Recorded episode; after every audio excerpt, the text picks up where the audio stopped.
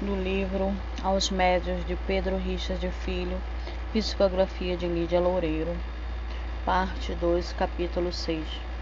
Trabalho espiritual, abençoada oportunidade. Perturbado, ameaçado, por vezes até mesmo de perigos iminentes. Eu era um pobre diabo na vossa expressão, perfeitamente cabível à minha pessoa. Pois quem vendo a verdade cerrava os meus olhos, em percebendo a realidade do mundo espiritual, povoado de espíritos necessitados de luzes, eu me negava a colaboração no trabalho doutrinário, como médio de incorporação para esclarecimento e felicidade desses espíritos. Competia-me dar sincera, espontânea colaboração, tão do agrado do meu velho pai, que me dizia frequentemente esperar a minha mão direita para auxiliar na obra espiritual a que se entregara de corpo e alma. Sim, eu era, aí, um pobre diabo. Reconheço hoje.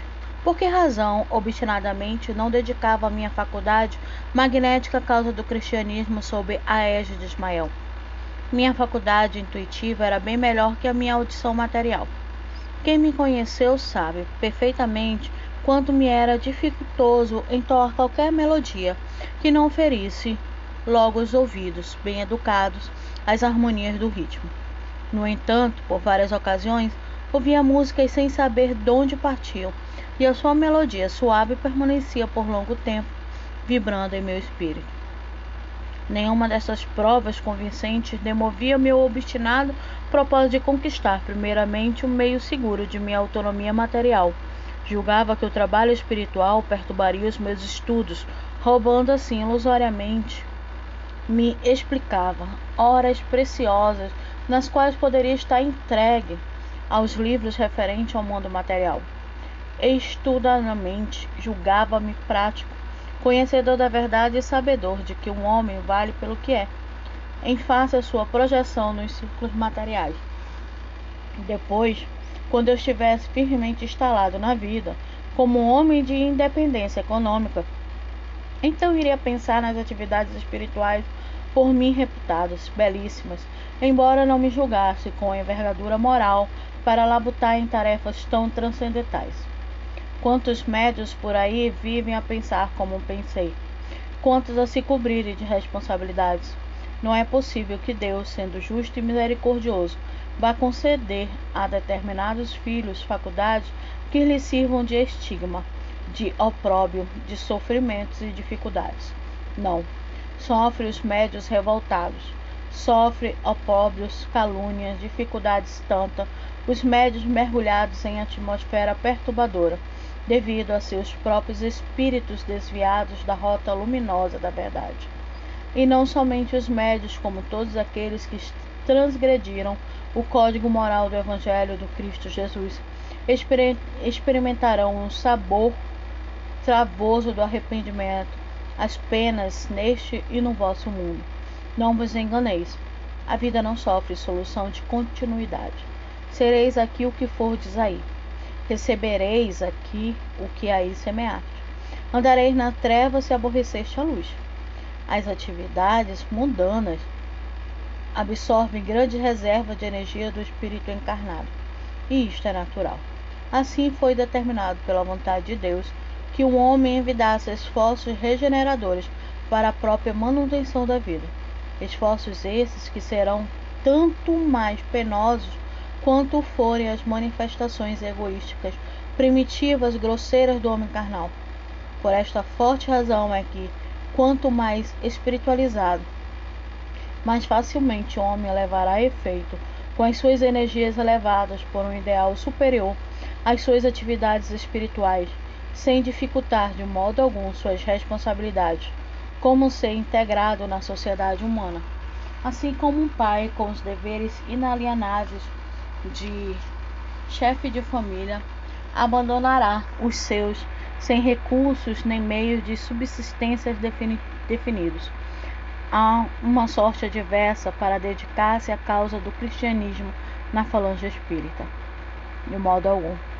Todo cristão conciu dos seus deveres sabe que o Cristo sentenciou que dessemos a Deus o que for de Deus e a César o que a César pertencer. As responsabilidades desse chefe de família seriam até mesmo orientadas por um pensamento altamente moralizador e construtivo. Saberia como conduzir-se e como conduzir os seus. As contínuas perdas de energia no labor diário em favor de seu lar seriam equilibradas, revigoradas, mesmo pela exuberante vitalidade de um espírito forte, cheio de fé e de amor a Deus.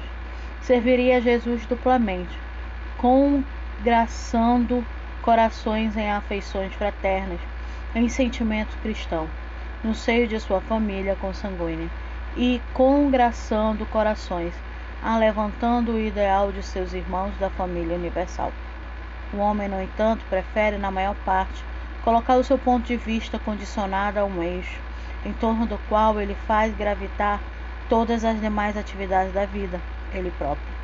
Primeiramente, as suas comodidades, a sua ambição material satisfeita, os seus caprichos realizados, quando se realizam. E quando vem com a aprovação de ter sempre a adversidade contra si para enriquecer o seu caráter conclui-se-á que não poderá dedicar-se a uma causa espiritual tão somente porque é uma criatura que vive ao sabor das ondas. Justamente por isto, e com maior razão, é que deveria aproveitar as provações duras a que se acha submetido e agradecê-las a Deus por purificarem-no de suas torpezas e fortificarem-no na fé. Não poderá haver desculpas em hipótese alguma para que este ou aquele indivíduo se furte ao labor espiritual quando ouvir soar, bem alto, o clarim que concite ao trabalho.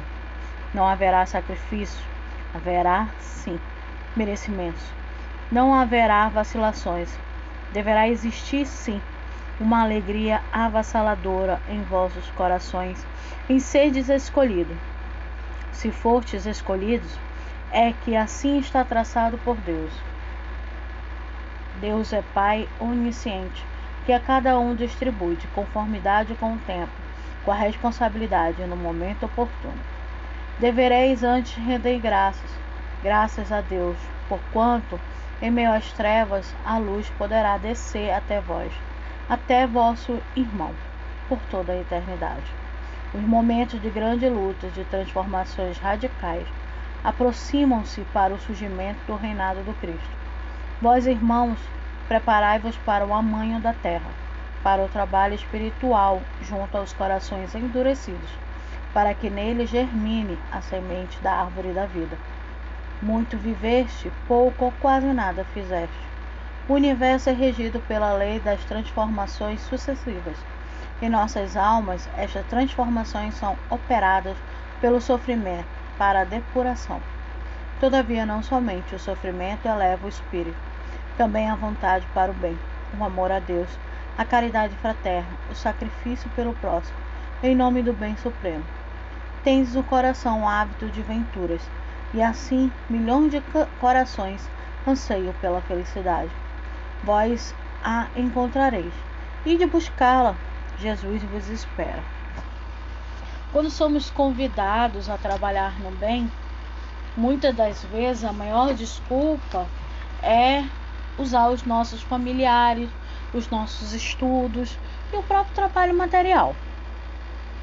Mas quando começamos a nos engajar, a sentir o prazer, o deleite, a se encontrar naquele momento, naquele ambiente, começamos realmente a compreender o quanto o trabalho no bem, o quanto o trabalho com o mestre nos auxilia no dia a dia nas nossas próprias loucuras, nos nossos próprios arrependimentos passados e nas nossas dores.